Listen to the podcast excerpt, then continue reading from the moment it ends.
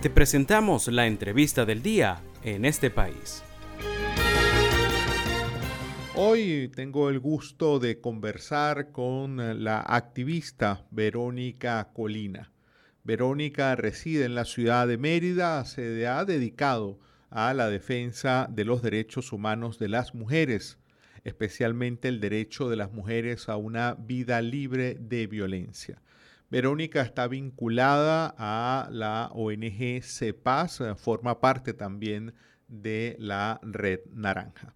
Bienvenida en este país, Verónica. Nos da mucho gusto conversar contigo. Muchas gracias, Andrés, por el espacio y, bueno, por la oportunidad de, conversar sobre tantas cosas en, en esta oportunidad. Y bueno, Saludos. Verónica, pues el día de hoy queremos conversar sobre la Verónica Colina activista, no sobre lo que suelen ser las denuncias importantes que ustedes hacen.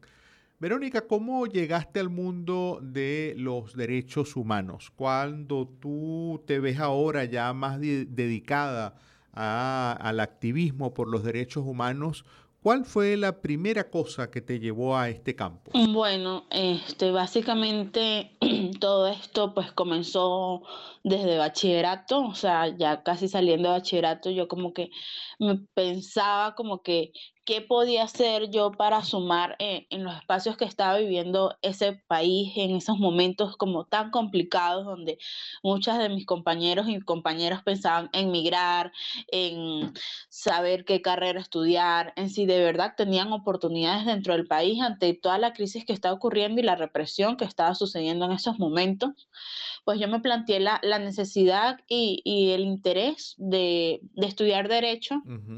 Y no solamente eso, sino que me empecé a involucrar en una organización de derechos humanos internacional, en este caso, que se llamaba JCI, que lo que hacía era promover el liderazgo en jóvenes, también como en modo de emprendimiento también, y el apoyo en comunidades. Entonces, mediante esta forma, pues me empecé a involucrar con el apoyo de, de, mi madrina que también articulaba en estos espacios y de verdad me sentí como muy, muy interesada en poder aportar de esta manera al país porque es como una contribución a cómo somos ciudadanos, cómo podemos devolverle estos espacios al, al país de diferentes maneras, apoyando a diferentes personas y accionando en, en este sentido. Verónica, eh, ¿cuándo, ¿cuándo te graduaste de bachiller? ¿En qué año? ¿Y en qué año terminaste la carrera de Derecho? Hace más de siete años. Sin embargo, pues por la misma dinámica de las universidades, estoy pronta a graduarme, todavía no me he graduado de la universidad. Bueno, la pandemia también nos ha llevado a, a una situación complicada en la educación a, a, distancia y un retraso en las universidades públicas bastante pues notoria en este sentido, ¿no? Verónica, eh, pensando en tu formación, no, no lo que has estudiado y sigues estudiando en la universidad, sino tu formación ya propiamente en el campo de los derechos humanos. Eh, ¿Realizaste cuando eras esa, adolescente que tenía esta motivación, eh, te vinculaste a esta organización internacional?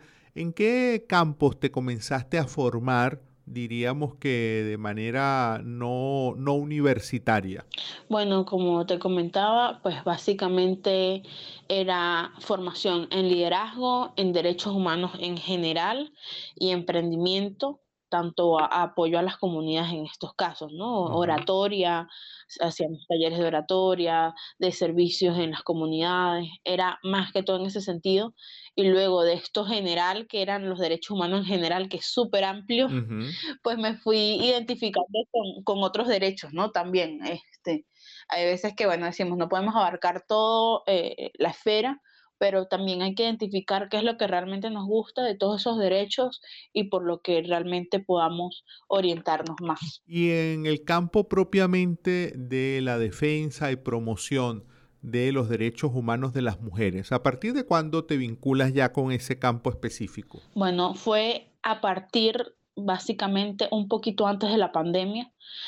Y, y, bueno, hago, hacía vida en otros espacios sobre los derechos humanos de las mujeres, como Red Mujeres Amnistía, luego pues me involucro más también desde ese paz y vemos cómo todo esto tiene una relación, ¿no? Como en ese punto fue como eh, un punto de partida muy importante y lo hablábamos como en las formaciones con, con UNFPA incluso, que bueno, quiso abordar esta situación porque teníamos algo inexplicable, algo que, un, un problema que no sabíamos cómo abordar y era la situación de violencia contra las mujeres y la situación de desigualdades de las mujeres en todos estos ámbitos de, de los sectores de salud que estaban como más al frente de, de todas estas cosas y cómo apoyar y abordar planes humanitarios en este sentido que, que pudiesen apoyarlas básicamente, ¿no?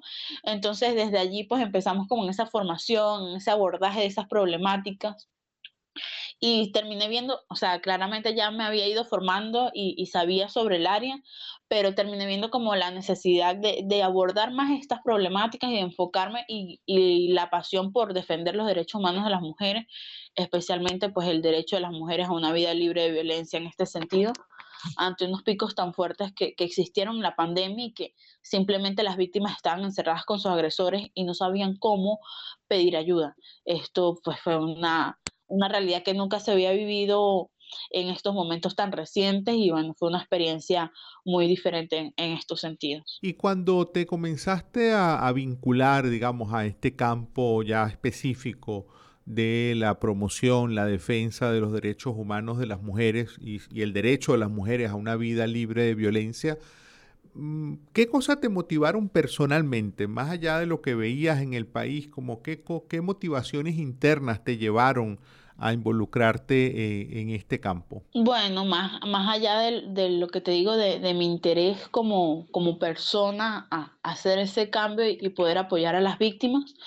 pues también en, en, diferentes situaciones me he visto o me vi inmersa en, en estas situaciones de desigualdad y, y de violencia por, por, razones de género, uh -huh. ya sea en relaciones de pareja o en, o en entornos universitarios incluso este, cómo se veía todo esto, lo que vemos como en la teoría reflejado en las realidades, ¿no? O sea, uh -huh. cuando lo vemos allí ya es totalmente distinto, nos sentimos identificadas y podríamos decir que una gran parte de todas las mujeres que, que estamos ahora en el movimiento y en la defensa de los derechos humanos de las mujeres, pues también en, en algún momento hemos llegado a estar en este tipo de violencias, incluyendo pues lo que es la violencia simbólica, pues muchas de nosotras podemos haber pasado esas situaciones y en, en, esos momentos pues es normalizado básicamente, ¿no? Entonces, pues allí es donde cuando vemos, conchale, esto es lo que a mí me pasó y esto era violencia, uh -huh. pues ya vamos asimilando como que la situación la desnormalizamos, salimos como de ese enfoque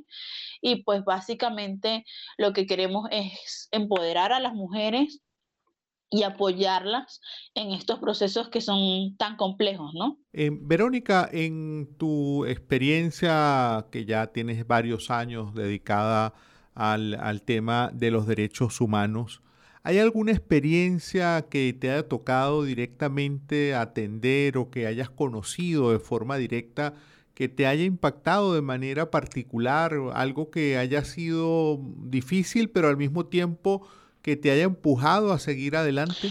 Pues yo creo que estas situaciones nos las encontramos, por decirlo así, día a día como activistas y como personas, ¿no? Este, a veces son cosas que hay que saber identificar hasta dónde podemos ayudar porque pues, la situación del país no es nada fácil en estos sentidos y especialmente en, en, la, en la, cuestión de, del Estado de Derecho y que a veces pues las víctimas desean tener justicia, pero pues no es tan fácil así como a veces lo queremos y lo deseamos, ¿no? Uh -huh. y, y, no solamente la justicia, que es lo que, que por lo menos me vi reflejada en, en uno de los casos recientemente, este, en ese sentido de que, pues bueno, la víctima desea justicia, pero ¿qué pasa con la víctima que desea justicia pero no tiene dinero para poder divorciarse en uh -huh, estos momentos, uh -huh. ¿no? O sea, la cantidad de dinero que tiene que ver con eso. No tiene dinero para poder subsistir con sus hijas que, que, tuvo con el agresor en estos sentidos, ¿no? Este, además de eso, ni siquiera para alimentarse, para poder alquilar una vivienda, para poder tener sus propios equipos electrónicos. Esto es una realidad que, que me ha ocurrido en un caso y me, ha, y, me ha tocado mucho porque pues son cosas que no podemos apoyar del todo, o sea, no puedo, no se le puede dar como que la solución que realmente deseamos como personas, porque pues las organizaciones tienen un, un límite de, de, acción en estos sentidos y pues claramente aquí es donde el Estado debería abordar estos derechos y garantizarlos, tanto para la población en general como, como los venezolanos, como también especialmente a las víctimas de violencia, pues que están en un estado de, de violencia y luego de dependencia económica, que muchas de ellas querrán avanzar y salir de estos, de estos espacios y de esta situación, pero realmente no pueden por, por la misma situación que está viviendo el país en esa crisis económica y esa emergencia humanitaria en la que estamos inmersas.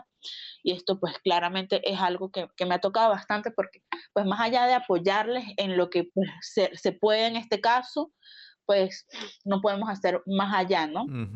Entonces, pues es una de las realidades más complicadas en estos momentos que, que, vive el país. Verónica, ya para finalizar, vivimos en Venezuela, ya en varias ocasiones has comentado cómo ese contexto pues eh, implica mayores dificultades para el trabajo de defensores y defensoras de derechos humanos. En tu caso, Verónica, cada día cuando te levantas, ¿cuál es tu primer pensamiento antes de salir, digamos, a la calle? ¿En qué piensa Verónica Colina cuando se levanta y dice, bueno, tengo que seguir adelante?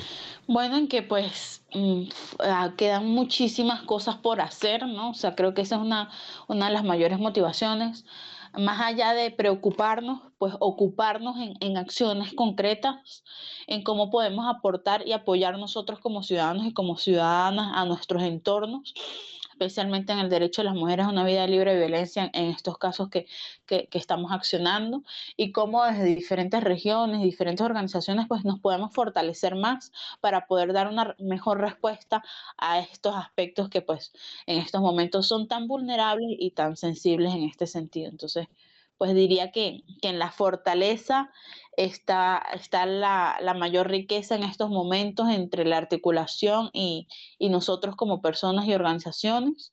Y además de eso, pues ocuparnos en accionar en este sentido y, y poder aportar y apoyar a, a toda la ciudadanía en general. Muchísimas gracias. Hemos estado conversando con Verónica Colina, activista merideña, residiendo en Mérida y activista por la defensa de los derechos humanos de las mujeres en Venezuela.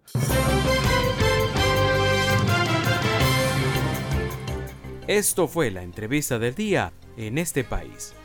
Para conocer más el programa, síguenos en nuestras cuentas en redes sociales. Estamos en Twitter e Instagram como arroba en este país radio y visita nuestra página web www.enestepaís.com info.